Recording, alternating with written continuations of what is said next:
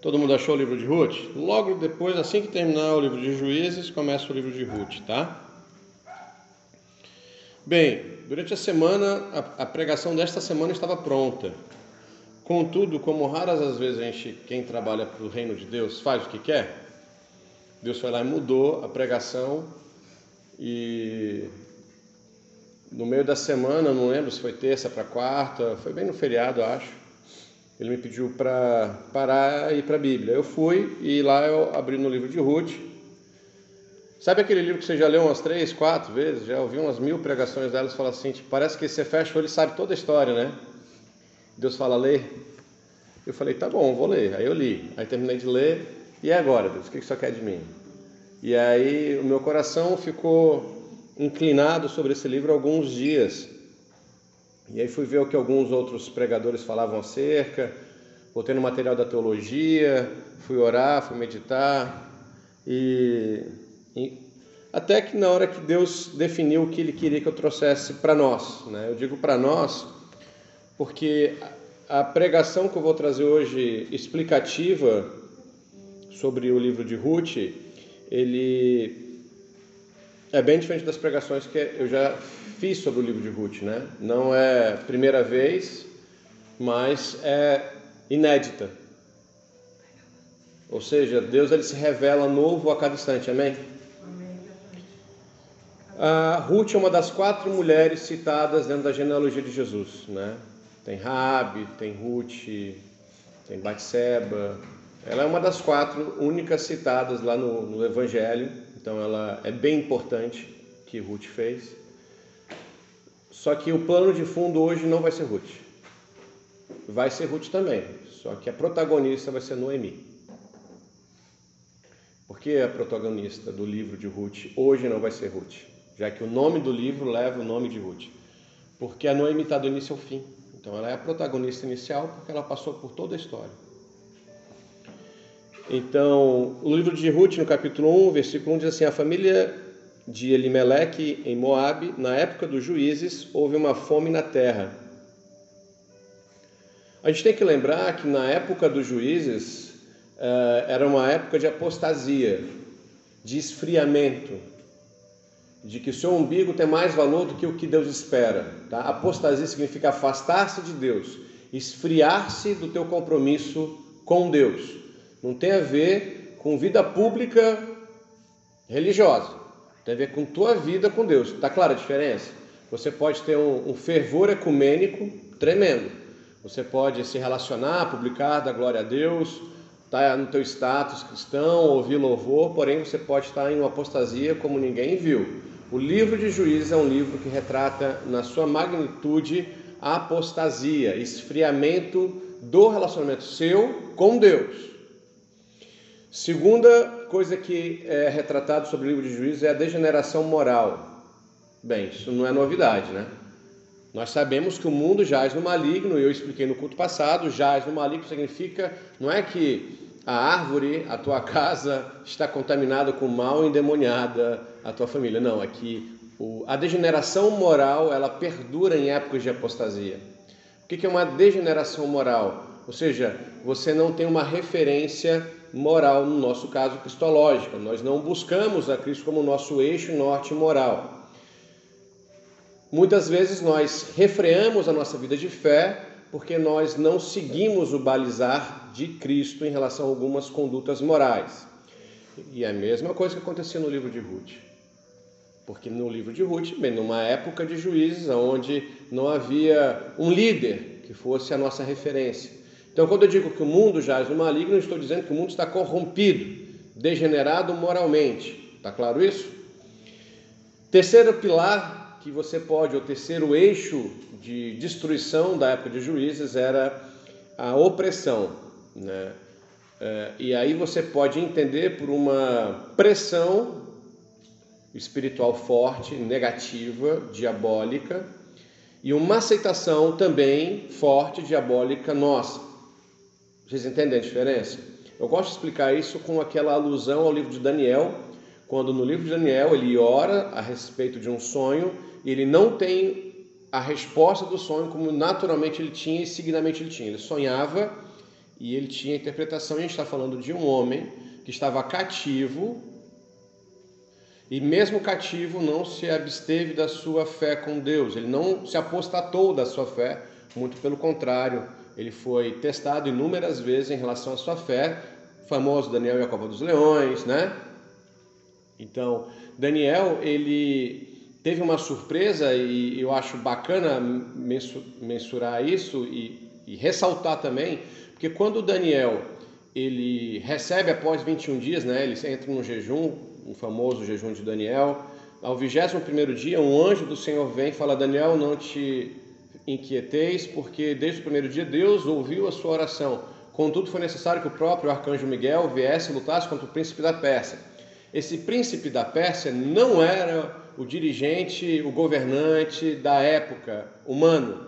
Era um principado demoníaco que estava tampando, ou seja, era um tampão espiritual que estava naqueles 21 dias oprimindo o servo do Senhor em receber uma visão escatológica do futuro, né? Porque o que Daniel sonhou é uma visão escatológica do que aconteceria, né? Bem, enfim, não vou me ater muito sobre o livro de Daniel hoje, Vamos voltar então para o capítulo 1 de Ruth, e aqui eu estou falando que ela disse: Na época dos juízes houve fome na terra. Um homem de Belém de Judá, com a mulher e os seus dois filhos, foi viver por algum tempo nas terras de Moabe. A gente tem que entender que Moabe estava ao leste das terras de Israel e Belém estava muito próximo de Jerusalém. E Belém, ele eles, eles, essa família era de Belém, e Belém quer dizer casa ah, como é que a gente poderia dizer, casa do alimento, casa da previsão, provisão, casa do pão, né? casa da aquilo que mantém. Então essa família ela toma uma escolha e ela fala bem, aonde era para ter fartura, aonde era para ter riqueza, aonde era para eu estar junto com a minha família, minha esposa, meus dois filhos tranquilos, não está porque há fome.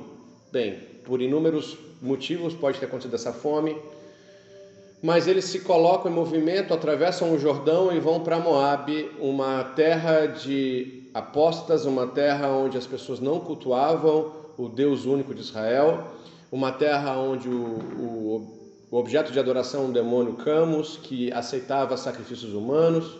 Então veja o desespero de uma família frente a um cenário para mover não só um indivíduo, mas para mover uma família inteira de uma localidade para outra atrás de mantimento, atrás então de provisão. Ou seja, faltava pão na terra do pão e eles fugiram então. Entendeu? Isso foi legal.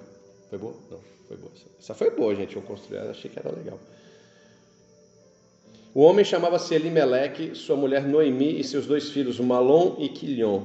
Eram efrateus de Belém de Judá, chegaram a Moabe e lá ficaram. Morreu Elimeleque, marido de Noemi. Então, eles saíram de um local onde eles tinham tudo. Não tinham naquele momento provisão, mas eles tinham identidade moral, eles tinham identidade espiritual, eles tinham uma casa. Mas daquela forma, naquela época, eles optaram então por se mover e acontece a primeira tribulação. Na segunda, vamos chamar a primeira tribulação, é o desconforto emocional. E só quem já mudou de cidade para outra cidade entende o que é esse caminho. Só que a gente tem que entender que aqui uma família foi completamente destruída. Então, o livro de Ruth começa com uma história de uma família destruída. E a gente pode tirar inúmeros tópicos aqui para a nossa vida pessoal. Então, você pode ir pensando e se espelhando na história de Ruth, que nem apareceu ainda. Então, o patriarca morre, ou seja, aquele que provê o sustento para a família naquela época ele morre. Então, você imagina o desespero da esposa, Noemi, em terra estrangeira, em uma terra onde ela não era acolhida, não tinha amigos, não podia, ou seja, ser ela mesma. Imagina o sepultamento de Elimelech, como é que foi numa terra estrangeira, ou seja, nem sepultar o próprio marido do jeito que ela aprendeu que deveria ser feito correto, ela pôde. Então, tu imagina o, o nível já de estresse emocional dessa mulher e dessa família, né? Elimelec morre, marido de Noemi, e ela ficou sozinha com seus dois filhos. E aí você entende que o mais velho provavelmente tenha assumido a postura e a posição de patriarca, de provedor daquela casa. E tu imagina o desespero dessa mulher quando ela recebe a notícia seguinte: eles se casaram com mulheres moabitas. Quando a gente fala moabita para aquela época, tenta entender feiticeira e má, diabólica, tá? Na concepção do israelita daquela época, quando se falava de povos estranhos, está falando de, de condutas morais diferentes do povo de Deus. O povo de Deus era completamente separado de todas as outras nações. Todas as outras nações era completamente diferente do povo de Deus. Tá claro isso? Então tu imagina a mãe, depois do marido morrer, ver os seus dois filhos casando com duas feiticeiras, com duas mulheres de outra religião, de, com outros pensamentos, com outro valor moral, essa mulher ficou preocupada? Claro que ficou. Para quem é pai e mãe, quando vê que o filho está indo por um caminho errado, entra em desespero, né? E é a mesma coisa. Então, ela teve a pressão emocional de saída de uma cidade, ela teve a pressão moral de ser inserida em uma outra nação, com outro pensamento, ela teve a perda do marido, que deixou ela sozinha, a saudade, deixou ela desprotegida. Os filhos se corrompem moralmente e se casam com outras mulheres de linhagens diferentes que Deus. Não é que Deus proibia o relacionamento com, com que se casasse com os moabitas. É, tinha que esperar dez gerações, tinha um esquema assim lá na, na lei, mas eles igualmente não, eles não seguiam o mesmo protocolo moral, o mesmo protocolo ético e, e religioso que Noemi e tampouco Malon e Quilion. Tá claro? Então ela, essa mulher vivia numa angústia, ela não, a alma dela não tinha sossego, era de estresse em estresse, né? Não era de glória em glória, era de estresse em estresse. E ela, eles se casaram. Né? Uma se chamava Orfa e a outra Ruth. Depois de terem morado lá por quase 10 anos, morreram também Malon e Kilion. Malon, a tradução quer dizer fracote, né? Muito provavelmente os dois tinham esses nomes porque eles nasceram numa época com pouco. Os nomes eram muito associados com com o cenário que era nascido, né? E Noemi ficou sozinha, sem os seus dois filhos e sem o seu marido. Essa mulher entrou em desespero, porque hoje não tem tanta. Naquela época não tinha tal, a tal facilidade que nós temos hoje para a mulher, e eu acho super bacana isso, a mulher ir para a rua, do mesmo jeito que o homem vai para a rua, e ambos juntos trazer o sustento para casa. Né? Fica mais fácil, teoricamente a família fica mais forte. Naquela época não, naquela época era o marido que tinha que prover tudo isso. E na ausência do marido, o filho. E na ausência desse filho, outro filho. Mas ela perdeu tudo em terra estrangeira. Noemi então, quando Noemi soube em Moabe que o Senhor viera em auxílio do seu povo, bem, antes da gente seguir, você acha que Noemi em algum momento deve ter pensado assim: Deus me abandonou? É só dar um três meses seguidos de conta mais alta, é só dar duas DR em casa, é só dar algum probleminha de ah, perdi o emprego, ah, bati o carro, que a gente já pensa que Deus me abandonou. Agora você imagina a confusão emocional dela. Eu estou falando de conflito emocional profundo de Noemi. E ela soube, então vieram dizer para ela, né? Alguém postou no feed lá do Instagram dela que Deus começou a mexer no povo de Israel. E aí Noemi, dando like lá do seu feed, decidiu voltar com suas duas noras para sua terra. Assim ela, com suas noras, partiu do lugar onde tinha morado. Enquanto voltavam para a terra de Judá, disse-lhe Noemi: Vão, retornem para a casa de suas mães, que o Senhor seja leal com vocês. Entenda leal junto com bondade, ou seja, leal e bondoso, né? Que Deus seja leal e bondoso com vocês, como vocês foram leais com os falecidos e comigo. Que o Senhor conceda a cada uma de vocês encontre segurança no lar de outro marido porque Noemi sabia da dificuldade que seria, porque quando eu leio isso, eu fico imaginando na cabeça de Noemi, eu simplesmente vou voltar e morrer. E vou morrer na terra dos meus ancestrais. É a única coisa que me resta, não me resta mais nada. E na, na cabeça de Noemi era um desespero, ansiedade tinha passado, depressão já tinha passado, já tinha com certeza pensado em tirar a própria vida. Ela fala: Quer saber, eu vou voltar para minha terra e eu não vou levar vocês porque imagina levar duas moabitas para a terra de Israel.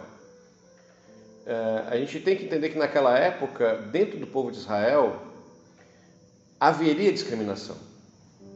Então, você vai perceber ao longo da construção do texto que todas as vezes que, que Ruth é citada, Ruth a Moabita. Ou seja, Ruth a feiticeira, Ruth a que adora outros deuses, Ruth aquela que não tem a mesma mentalidade que nós temos. Mas as duas, quando ouviram essa sugestão de Noemi, falaram: Não, voltaremos com você para junto do seu povo. Disse, porém, Noemi: Voltem, minhas filhas, porque viriam comigo. Poderei eu ainda ter filhos que viessem a ser seus maridos. Aqui ela cita um conceito do levirato, né? Que supostamente haveria outros mari outro marido que daria filho e outro ou um resgatador, que é o que vai acontecer mais para frente, né? Estou velha demais para ter outro marido, e mesmo que eu pensasse que ainda há esperança para mim, ainda que eu casasse esta noite, depois desse à luz a filhos, iriam vocês esperar até que eles crescessem? Ou seja, ela estava em desespero. Essa mulher não tinha mais esperança, expectativa de vida nenhuma. Ficariam sem se casar à espera deles, ou seja, teria que esperar o filho dela crescer, para depois que o filho dela tivesse maior idade, casasse com uma delas e depois desposasse a outra. Está tá entendendo? Imagina para limpar a honra, valor moral. Então ela fala assim: volta para casa da sua mãe, vai ser feliz para lá, porque aqui para mim já eu só quero voltar e morrer provavelmente. De nenhum jeito, minhas filhas, para mim é mais amargo do que para vocês, pois a mão do Senhor voltou-se contra mim. A mão do Senhor voltou-se contra mim. Na cabeça de, de, de Noemi, ela Gente, olha só, aqui me faz algumas reflexões. A gente trabalha a vida inteira certinho e de repente dá uma coisa errada. Sério, você planta, você estuda, você trabalha, você prega o amor de Cristo, você prega o perdão de Cristo, quem Cristo foi na cruz, você faz o certinho. E simplesmente daqui a pouco você está inserido num problema que você fala, meu, só Deus com a mão dele para me destruir desse jeito, porque o que era para eu fazer, eu fiz. Já, já, já tiveram essa reflexão? E aí a, a, continu, a continuação dessa reflexão normalmente é assim: poxa, aquelas outras pessoas que nem fazem o que eu faço, ou seja, nem faz tão bem o que eu faço, então parece que num cenário melhor do que o meu. Sabe, isso não é peculiar seu, querido. Sabe, isso não é peculiar da sua cabeça, nem da minha. Isso já aconteceu inúmeras vezes na Bíblia. É recorrente, é do homem não compreender o espectro de ação de Deus. Quando Deus age, nós não conseguimos entender e Ruth não conseguia entender porque é muito doloroso o processo que Deus tem às vezes para a nossa vida. E quando nós então temos e oramos acerca de algo, esse algo acontece, nossa, glória a Deus. Deus é comigo, fruto de oração. Quando Deus faz alguma, quando eu oro e sou realizado parcialmente no que eu orei, você dá aquele sorrisinho meio amarelo, é, estamos lá, estamos na fé, estamos esperando. E quando é contra, completamente contrário ao que você planejou e orou, você fala: a mão do Senhor está contra mim. Deus não está comigo. Ou seja, a análise de Noemi está coerente com o cenário de alguém que está destruído emocionalmente. Vocês estão conseguindo ver que é uma mulher destruída? Uma família que foi para o caminho da perdição, uma família que se perdeu, foi destruída. Ela saiu com seu esposo, com seus filhos, ela volta sem o esposo, sem os filhos e volta com duas estranhas. A cabeça dessa mulher estava virada. Elas então começaram a chorar alto de novo. Depois Orfa deu um beijo de despedida em sua sogra, mas Ruth ficou com ela. Então Noemi a aconselhou: Veja, sua concunhada está voltando para seu povo e para seu Deus, volte com ela. Ruth, porém, respondeu: Não insista comigo que te deixe e que não mais te acompanhe. Aonde fores, irei. Aonde ficares, ficarei. O teu povo será o meu povo, o teu Deus será o meu Deus. É aqui eu entro em colapso mental, porque quando eu leio isso aqui não faz sentido nenhum com o processo anterior. Essa mulher tem uma virtude ímpar, acima da média, que transcende etnia, que transcende escolas eclesiásticas, que transcende teologias, porque o Deus que ela conhecia era um Deus que matou o marido, que matou o cunhado, que matou o sogro, que fez eles perderem a propriedade deles em Israel. Fosse para Moab, perdeu o que tinha em Moab e agora tem que voltar o Deus que essa mulher conhece, eu não sei se a gente seguiria. Eu não sei qual, o que e de que forma ela foi treinada, discipulada no caminho do Senhor, mas ela só viu tribulação. Essa mulher ela não enxergou nada de bom desse Deus amoroso que hoje em dia nós dizemos que é, porque de fato Deus é Deus que é amor e é Deus bondoso e nós podemos colher aqui inúmeros testemunhos que Deus é presente, vivo e abençoador. Amém? Amém. Mas é difícil falar para alguém que, por exemplo, está dentro do hospital, que Deus é bom e abençoador. É difícil falar para alguém que Deus é bom e abençoador no cemitério. É difícil falar para Deus que é bom e abençoador quando você acabou de perder o emprego. Frente a uma tristeza, é muito difícil você exercer a fé. A gente não consegue nem tolerar o irmão que prega. A gente não consegue nem tolerar o irmão que canta porque você não gosta do timbre dele, do que ele prega, você sai da igreja e rompe, quebra os pratos. Você não consegue tolerar a sua casa, sua família e quebra os pratos e rompe. Ainda quanto mais um Deus e você trocar toda uma vida por um Deus. E ela sabia que saindo a segurança de Ruth ainda estava em Moab. A mãe dela estava lá, ou seja, a segurança dela, a família dela estava lá. Ela teria mais chance de ser bem-sucedida onde? aos olhos humanos em Moab, porque culturalmente ela era de Moab, ela é moabita, ela teria os maiores, melhores recursos lá. Pessoal, eu não estou falando aqui de troca de cidade, estou falando de troca de cultura. E eu me recordo quando eu recebi a proposta para ir morar e trabalhar dando aula de jiu-jitsu em, em Dubai. E aí eu pensei, ah, eu vou. Era muito tentador. Eu não, eu estava recém na caminhada de fé, não, não tinha, digamos, o envolvimento que eu tenho hoje, mas eu, é, eu, eu sempre pensava assim, já é difícil aqui, porque minha esposa precisa do contato com os familiares, já é difícil aqui que eu sei me comunicar, imagina lá. Ela ia ter que andar de burca, não ia poder falar nada, é bem diferente. Por mais que em Dubai seja mais aberto ao livre comércio, ainda tem uma resistência cultural muito grande. A pergunta é: será que valeria a pena eu expor minha família em relação a isso? Então, quando eu li isso aqui, eu lembrei, falei: nossa, olha Deus me guardando.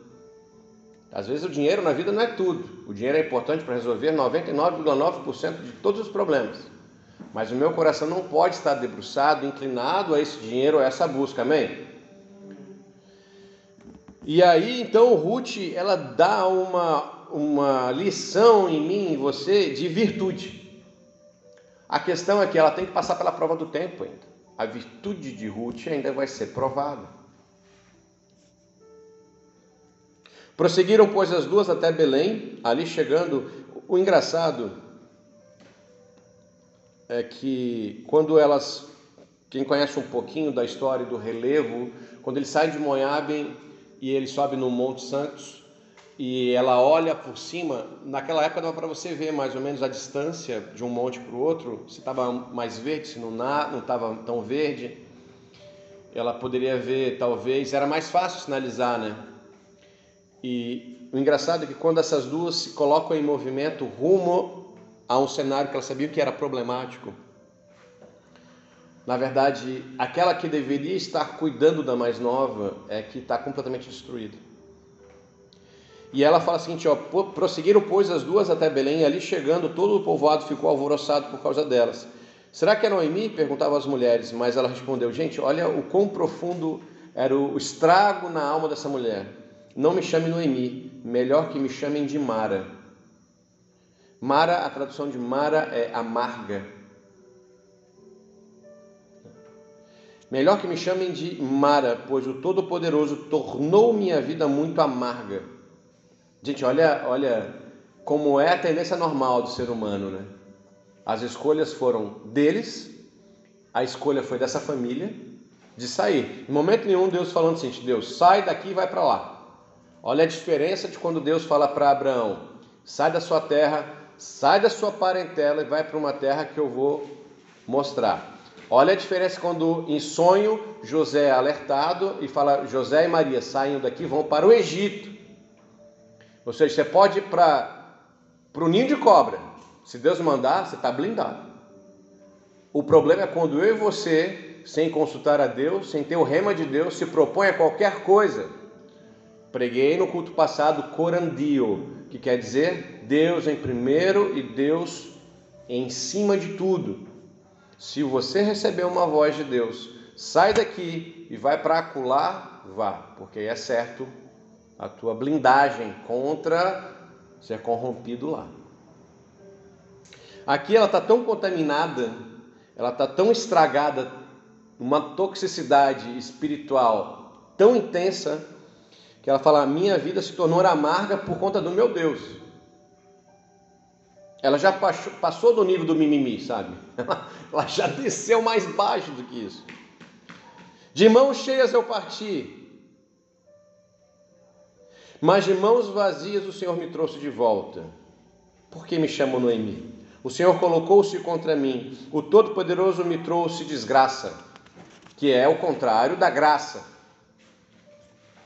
Foi assim que Noemi voltou das terras de Moabe com sua nora Ruth, a Moabita. Ó, de novo já começou o preconceito. Elas chegaram a Belém no início da colheita da cevada. Querido, você precisa entender uma coisa.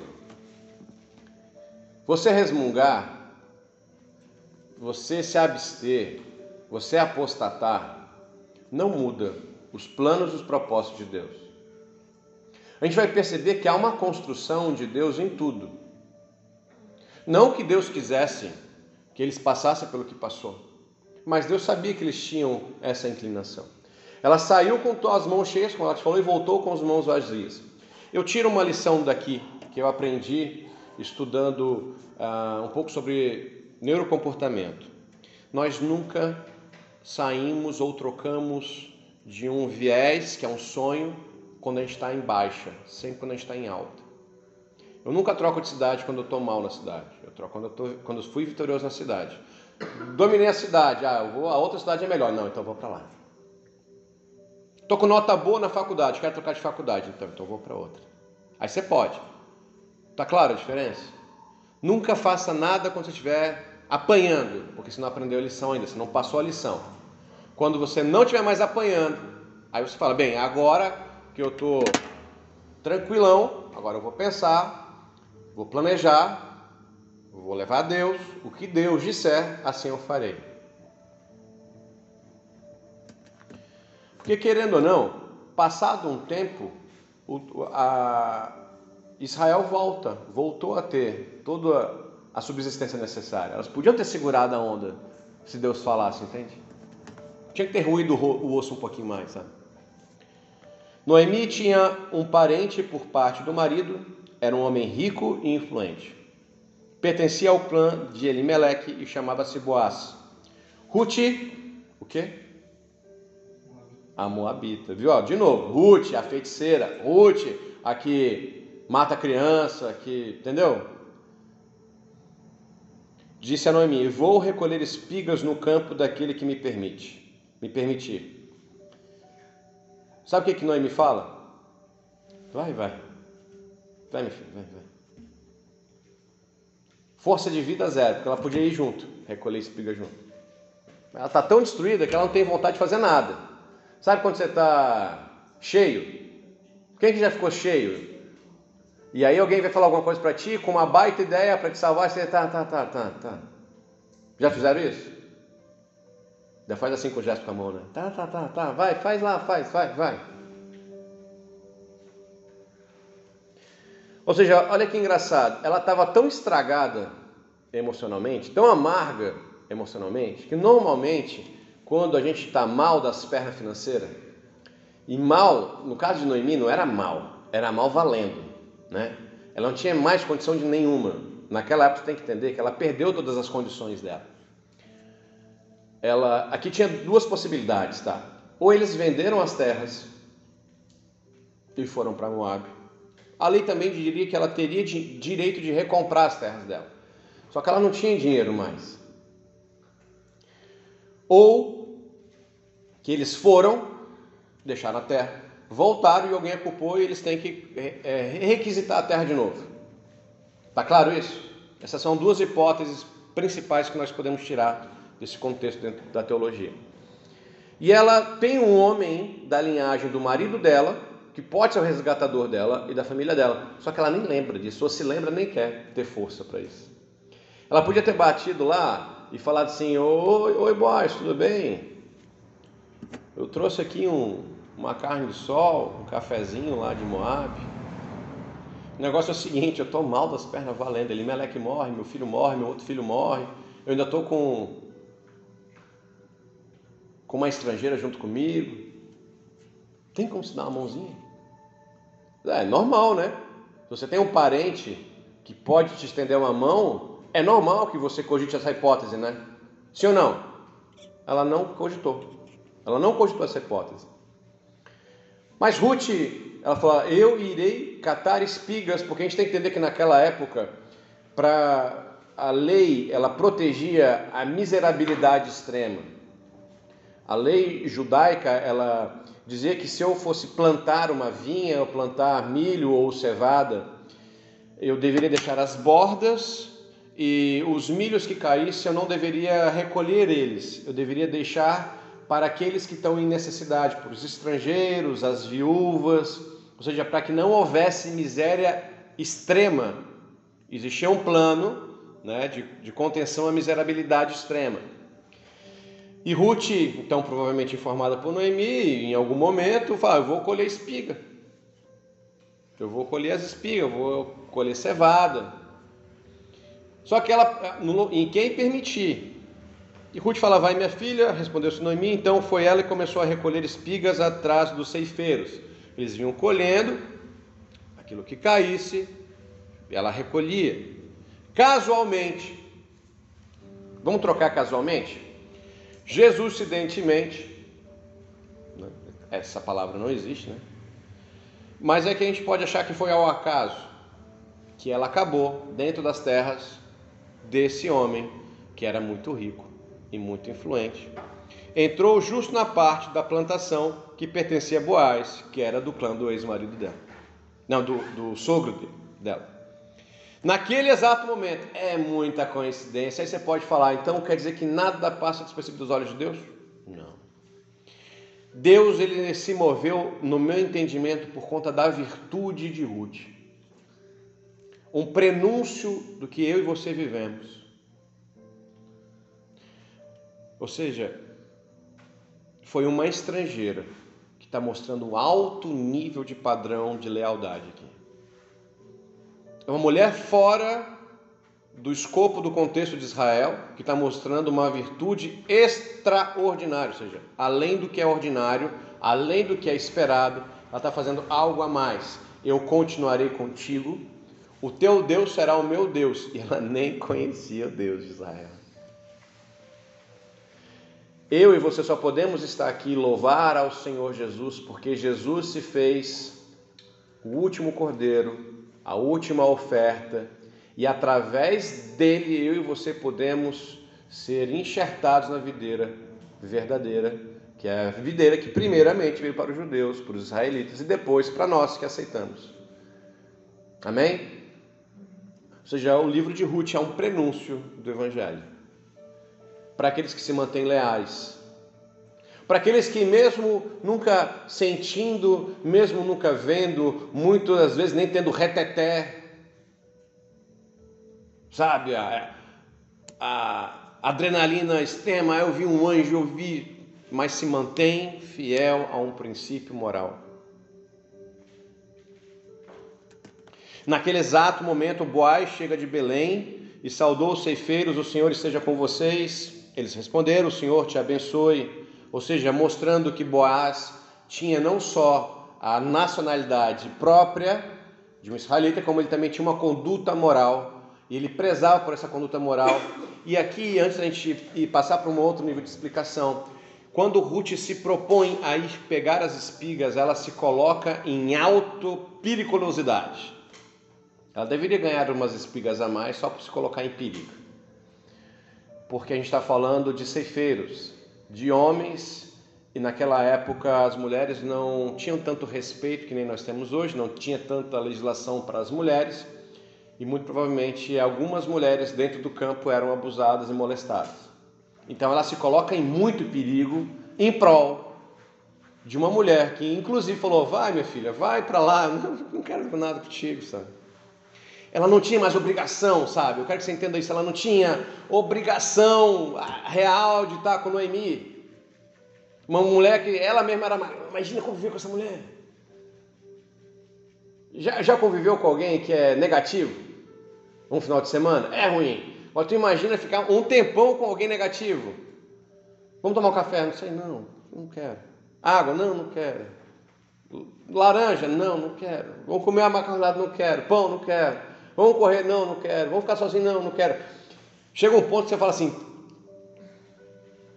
Não quero, mas. É difícil. E ela fala: Não, eu vou lá, eu vou colher as espigas, vou me colocar nessa função. Vamos entender que também não é uma função que te traz uma certa importância social, é?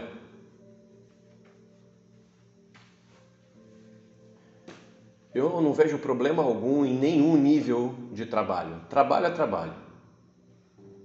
Trabalho é trabalho. Mas tem pessoas que acham, e eu, vou dizer, o que eu vou dizer, eu digo que a, o grau de importância de tais pessoas é gigante. As pessoas que recolhem o meu e o seu lixo são pessoas que são importantíssimas na sociedade. Você não conseguiria viver um mês com o acúmulo de lixo produzido. Mas poucos de nós colocamos como top 5 de sonho de, de profissão recolher lixo. Às vezes tratamos essas pessoas até com um certo afastamento. Então, você ser uma, uma pegadora de espigas caídas, você estava dizendo assim: ou você é viúva, ou você é viúva estrangeira, você é fácil, você é um pedaço de carne, você foi abandonada, você não tem futuro. Não era temporário o caso delas. Eu estou falando do nível. O livro de Ruth, ele pulsa sofrimento. E aí os ceifeiros e os funcionários de Boaz respondem: Que o Senhor te abençoe. Boaz perguntou ao capataz dos ceifeiros, ou seja, o, aquele que cuidava dos coletores, né? A quem pertence aquela moça? Uhum, olha aí, ó. Ah, essa Ruth devia ser bonitinha. Porque Boaz já mirou ela. Ó, o capataz preconceituoso é uma moabita. Ou seja, é uma qualquer. É uma. Podia ter falado, é a Nora de Noemi. Não, a Moabita, quis botar lá para baixo, sabe? Que voltou de Moab com Noemi. Ela me pediu que a deixasse recolher e juntar espigas entre os feixes após os ceifeiros.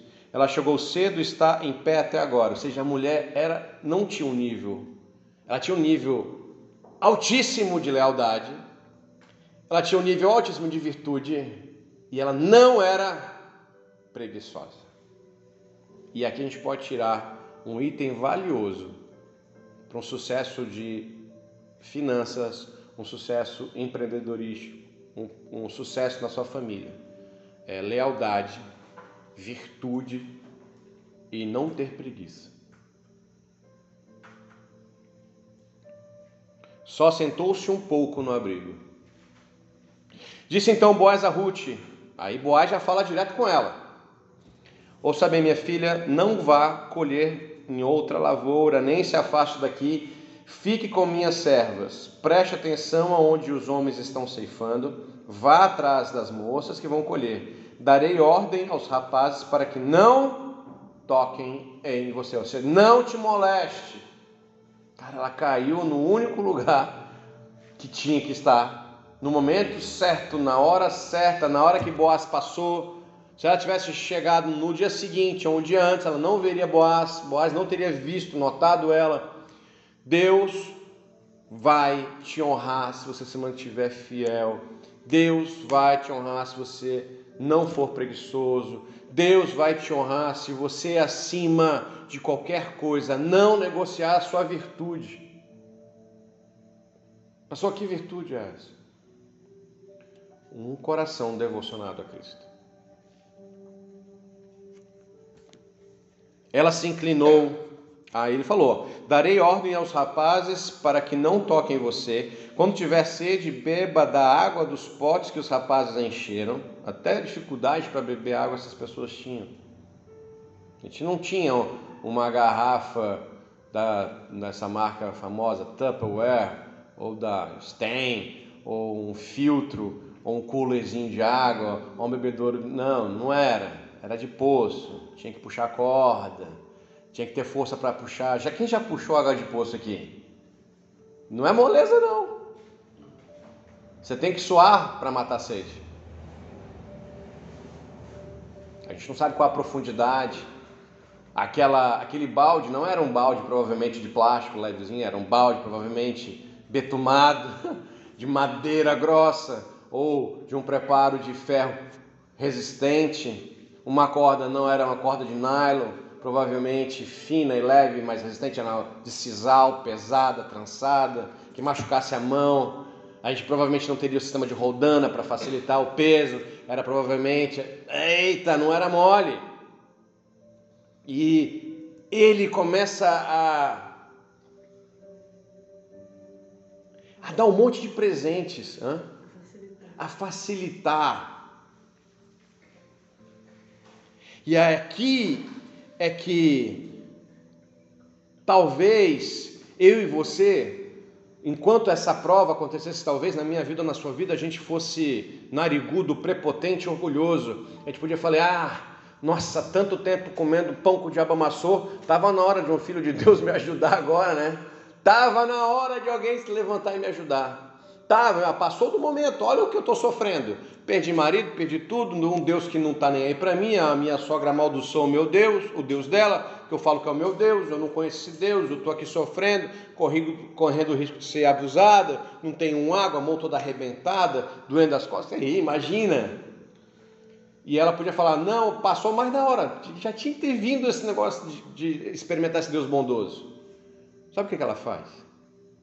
Ela se inclina e prostrada, rosto em terra, exclamou: Por que achei favor aos seus olhos, ao ponto de o Senhor se importar comigo, uma estrangeira?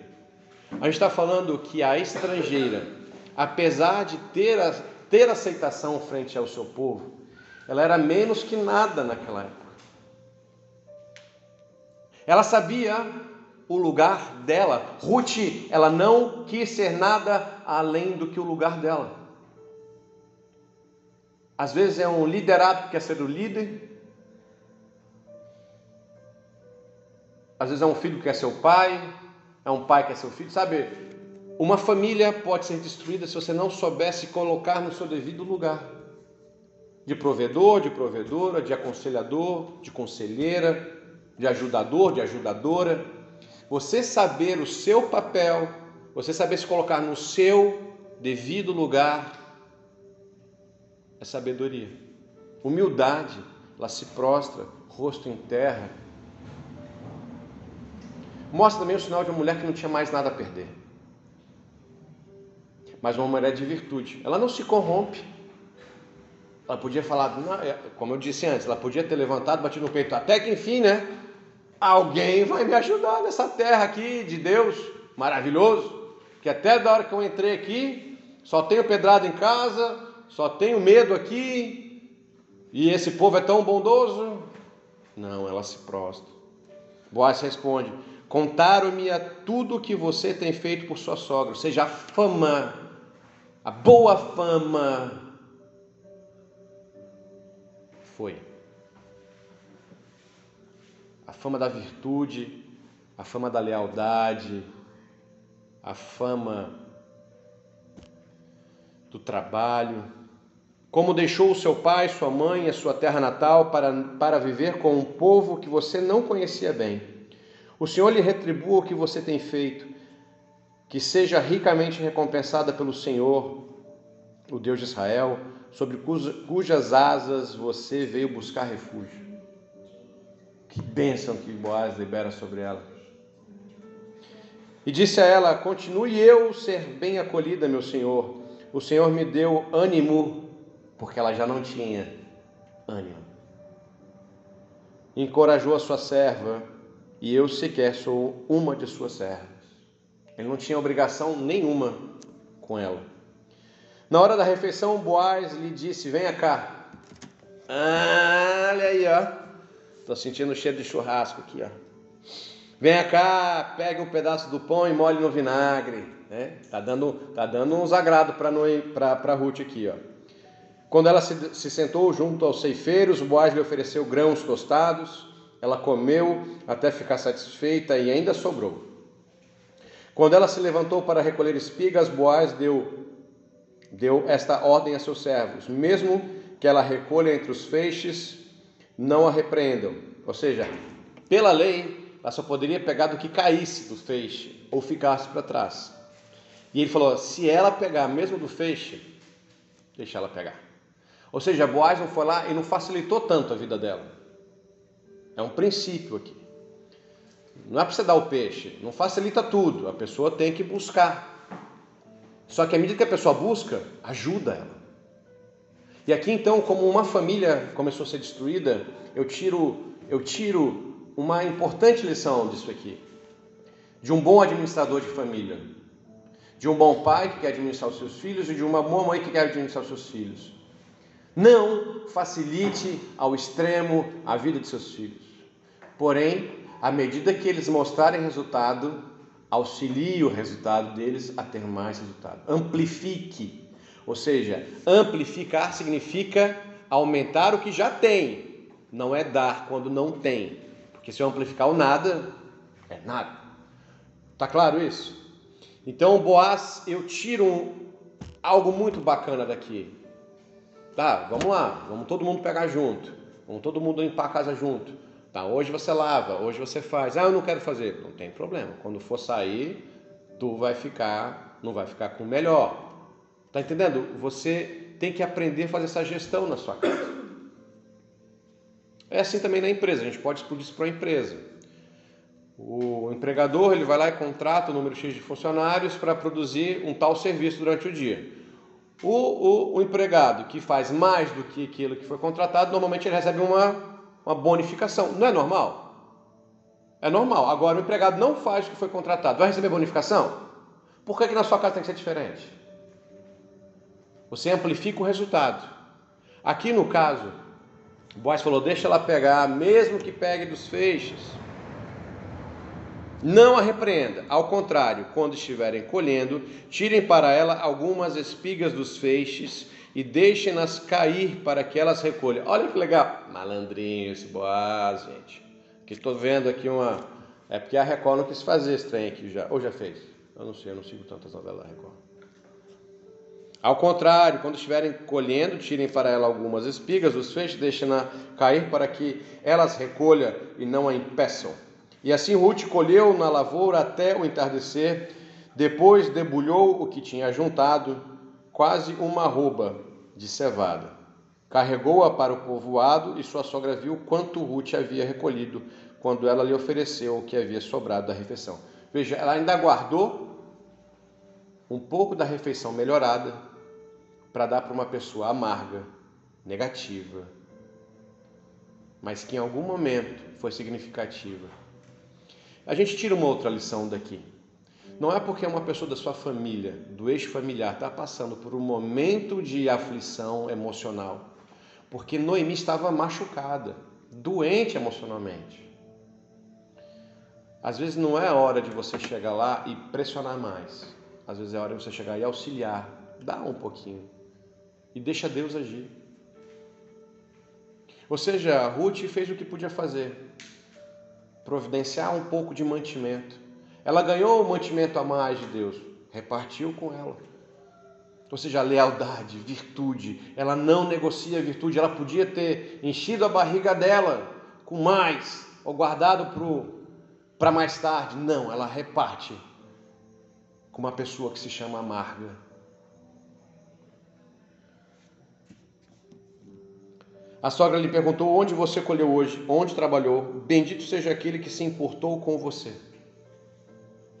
Então Ruth contou à sogra com quem tinha trabalhado: O nome do homem com quem trabalhei hoje é Boaz. E Noemi se exclamou: Seja ele abençoado pelo Senhor, que não deixe de ser leal e bondoso com os vivos e com os mortos. E acrescentou: Aquele homem é nosso parente. Aí ela se lembra: Ele é o nosso parente. É um de nossos resgatadores. É um deles, tem um na frente. E Ruth é Moabita, sempre é Moabita. Continuou: Pois ele mesmo me disse também: Fique com os meus ceifeiros até que termine toda a minha colheita. Então Noemi aconselhou a sua nora, Ruth: É melhor mesmo você ir com as servas dele, minha filha. Noutra lavoura poderiam molestá-la. Assim Ruth ficou com as servas de Boaz para recolher espigas, até acabarem as colheitas de cevada e de trigo, e continuou morando com sua sogra. Eu tiro uma outra lição fundamental para uma família. Não é porque você vive uma vida religiosa, envolvida no meio da igreja, que você tem que deixar os seus filhos com qualquer pessoa. Não é porque alguém diz que é de Deus que você vai entregar os seus bens para ela, ou a sua vida para ela. Você tem que sentir a presença de Deus na vida da pessoa. Como é que você sente? Através dos frutos do Espírito Santo. A gente, Jesus já disse: você vai conhecer uma árvore através dos seus frutos. Então aqui não é porque Ruth estava em uma em um campo de um israelita que ela ia ser protegida, não. Não tem essa segurança aqui. Ué, mas não era um povo temente a Deus? Mas mesmo assim, nem todo mundo tem o mesmo viés, o mesmo compromisso moral. Querido, vamos ser honestos. Quantas pessoas da própria igreja já te machucaram? Quantas pessoas da própria igreja já fizeram coisas que não deveriam fazer. Mas você não vai balizar a sua vida de fé através de homens e mulheres, porque nós não balizamos a nossa vida de fé através de circunstâncias e nem de homens. Nós balizamos a nossa vida de fé mediante a Jesus, mediante a Deus. Amém? É me, medindo Ele, é, é traçando a reta para Ele, ou seja, é, é no processo de aperfeiçoamento para chegar perto de Jesus. E o resto, e eu digo nos cultos, que se exploda. Minha mulher não veio comigo, vai tu para Jesus. Meu marido não veio comigo, vai tu para Jesus. Mas ele não quer orar, ora tu. Porque o devocional é seu. Vai chegar um ponto que a pessoa que é amarga deixa de ser amarga.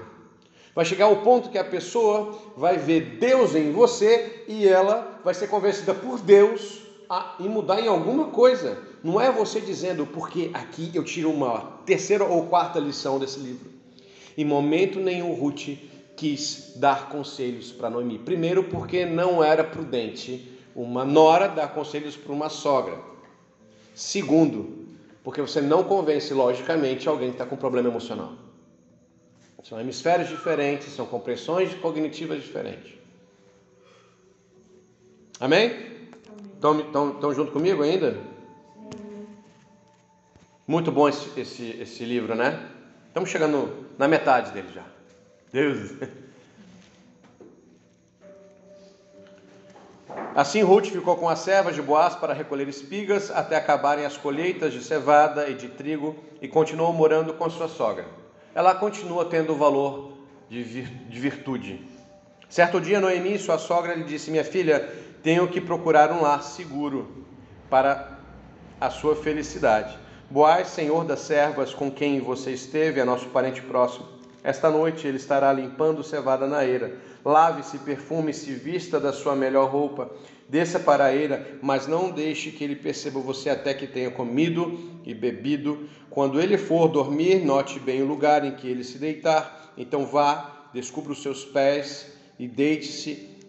Ele dirá o que fazer. Querida, aí você pode estar passando aí. Noemi mandou ela deitar com Boaz? Como é que é isso aí? Que história é essa? Por que ele descobriu o pé? Por que deitar no pé e descobrir o pé? Respondeu Ruth: Farei tudo o que você está me dizendo. Além de tudo, essa mulher tinha um alto nível de mentoreado. Aqui, Noemi tinha a expertise. Noemi era a pessoa que tinha vida, experiência de vida, sabia o caminho das pedras, estava no povo dela. O parente resgatador era ele. Ela vai e monta uma estratégia para que Boaz resgatasse ele. Está entendendo? Vocês estão junto comigo aqui? E aí ela fala: vai, se veste, espere ele comer, espere ele se fartar, espere ele tomar o vinho dele. Quando ele dormir, você deita no pezinho dele lá e descobre o pé. Por quê? Porque fazer frio, ele ia acordar, simples assim, ia dar frio. Quem já acordou no meio da noite com, com os pés descobertos? E aí você faz o quê? Cobre de novo, né? Só que ele foi cobrir e viu a Ruth lá. Ué, o que está fazendo aí? O que, que aconteceu? Então ela desceu para a eira e fez tudo o que a sua sogra lhe tinha recomendado. Quando Boaz terminou de comer e beber, ficou alegre, foi deitar-se e perto do monte dos grãos. Porque era comum naquela época, enquanto estava na época da colheita, os proprietários ficavam em tendas próximas da colheita para facilitar e manter a segurança. Ruth aproximou-se sem ser notada, descobriu os pés dele e deitou-se. No meio da noite, o homem acordou de repente, no susto, né? Ele se virou e assustou-se ao ver uma mulher deitada a seus pés. que doideira, né? Imagina. Essa mulher, se fosse comigo, tomava uma bicuda. Porque quando eu me assusto, eu, né, solto um chute. Quem é você? perguntou ele. Porque estava escuro. Sou sua serva Ruth, disse ela.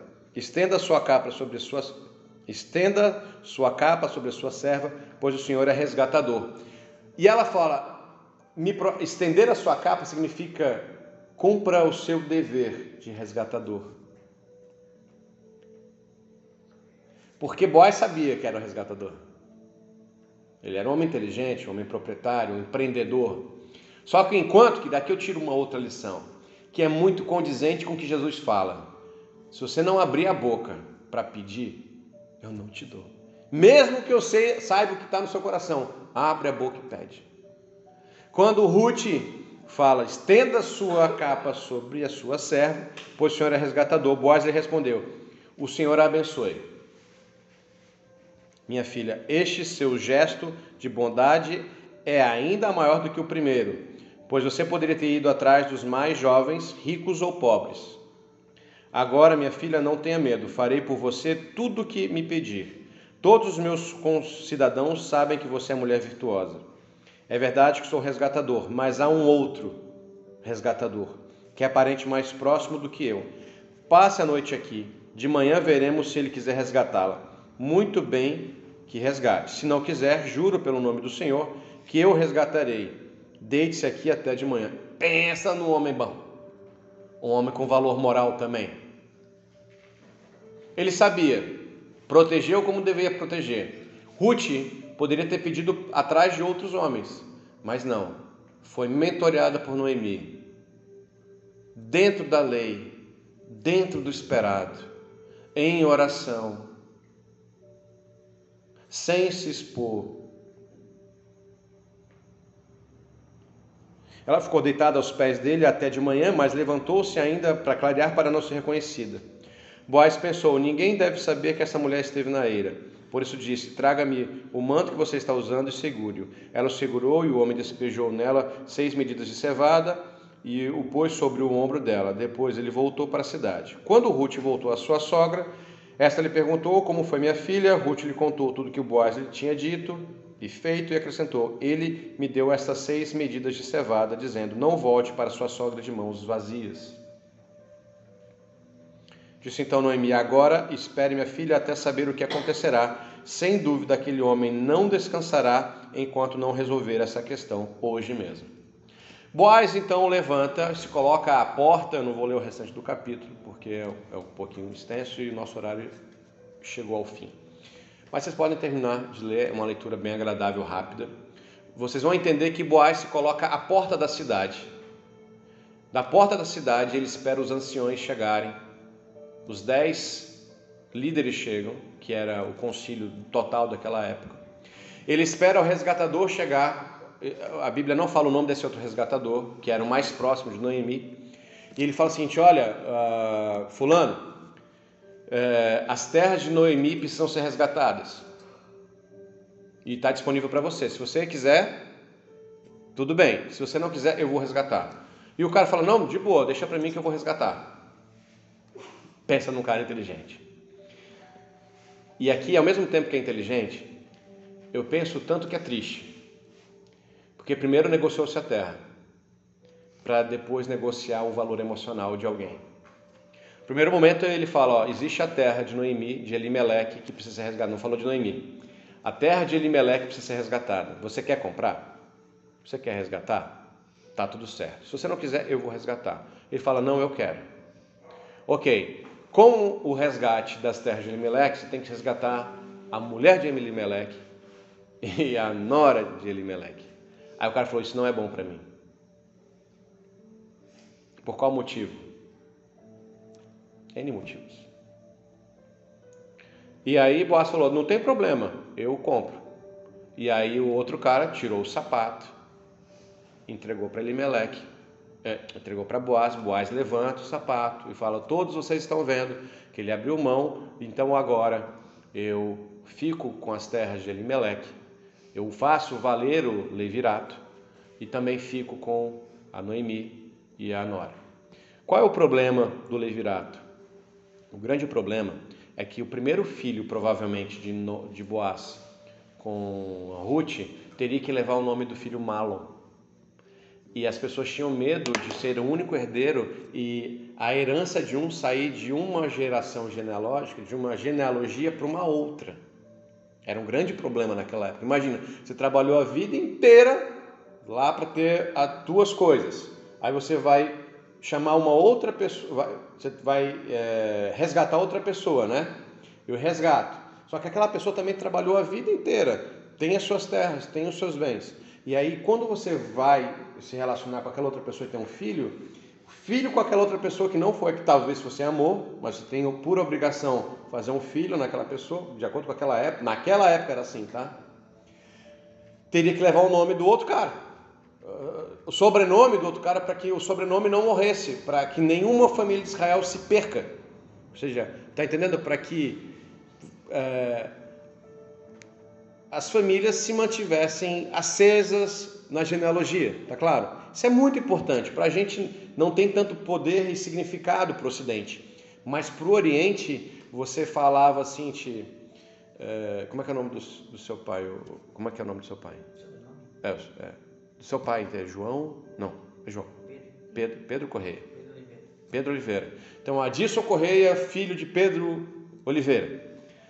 Neto de fulano de tal. Então, sempre falava-se e lembrava-se do pai, lembrava-se do... Tá claro isso? A genealogia é muito importante. Boaz fala, deixa para mim, eu sou resgatador, tá aqui, todo mundo viu que ele me deu o sapato, que era desse jeito que era feito na época, e ele foi, então no capítulo 4, versículo 13, Boaz casou-se com Ruth e ela se tornou sua mulher. Boaz a possuiu e o Senhor concedeu que ela engravidasse e dele e desse à luz a um filho. As mulheres disseram a Noemi: Louvado seja o Senhor, que hoje não a deixou sem resgatador, ou seja, salvou a moral dela, resgatou o ânimo de Noemi, trouxe vida de novo para Noemi. Olha que bacana. Olha que generosidade mútua. O menino lhe dará nova vida e a sustentará na velhice. Olha que legal. Há uma expectativa de que um pai e a mãe criem bem criados seus filhos. E há uma expectativa que os filhos também cuidem dos seus pais na velhice. Ou seja, que um cuida do outro e o outro cuida do outro. Deus ele instruiu ao seu povo que assim o fizesse.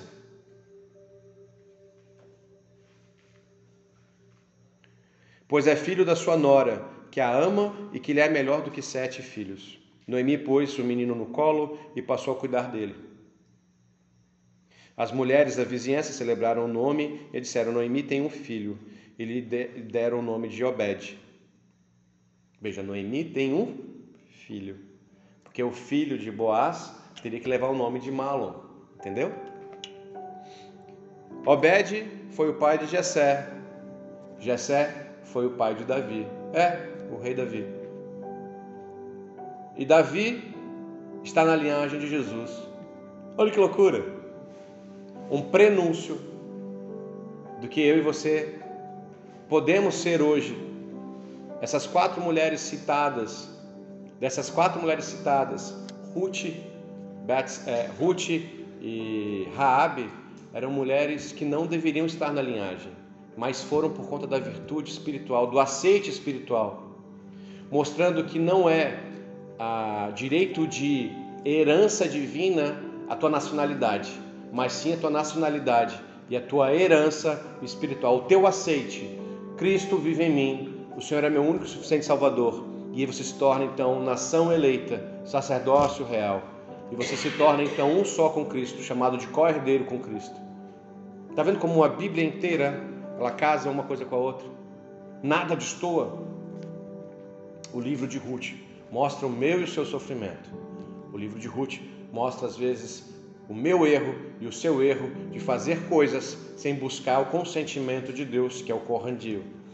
O livro de Ruth mostra as nossas decepções amorosas, mostra as nossas decepções de vida, mostra o nosso desespero, mostra o nosso esvaecimento da alma, ou seja, quando a força de vida se acaba, quando a esperança se sucumbe frente às opressões demoníacas, às opressões políticas, às opressões de guerra, ou seja, o livro de Ruth mostra a atualidade de hoje. Pessoas se apostatando de novo na fé, esfriando a fé, pessoas degenerando a sua moral, escolhendo coisas em prol para saciar o seu próprio Deus interno do seu umbigo. Pessoas oprimidas dentro da igreja, pessoas oprimidas fora da igreja, pessoas que se auto-oprimem, se julgando não merecedoras de Cristo se sentindo não merecedoras de um perdão. Ou seja, o nosso mundo jaz no maligno, sim, corrompido moralmente. Mas eu quero te dizer que se você mantiver a sua virtude, se você se mantiver leal, nada será por acaso. Não foi por acaso que Ruth entrou nas terras de Boaz. Não foi por acaso que Boaz chegava em Belém. Não foi por acaso que ele foi galardoador. Boaz tipifica o galardão que eu e você receberemos de Cristo. Frente às nossas virtudes provadas e testadas, frente às nossas tribulações não negociadas. Não negocie a sua tribulação, querido. Não negocie os problemas que você foi colocado para resolver. Resolva eles. Resolva os seus problemas. Sabe por quê? Quando Deus te galardoar, Ele te resgata. Ou seja, o livro de Ruth, ele é um resumão do Evangelho. E Jesus, ele é o seu resgatador. Amém? Vamos ficar de pé?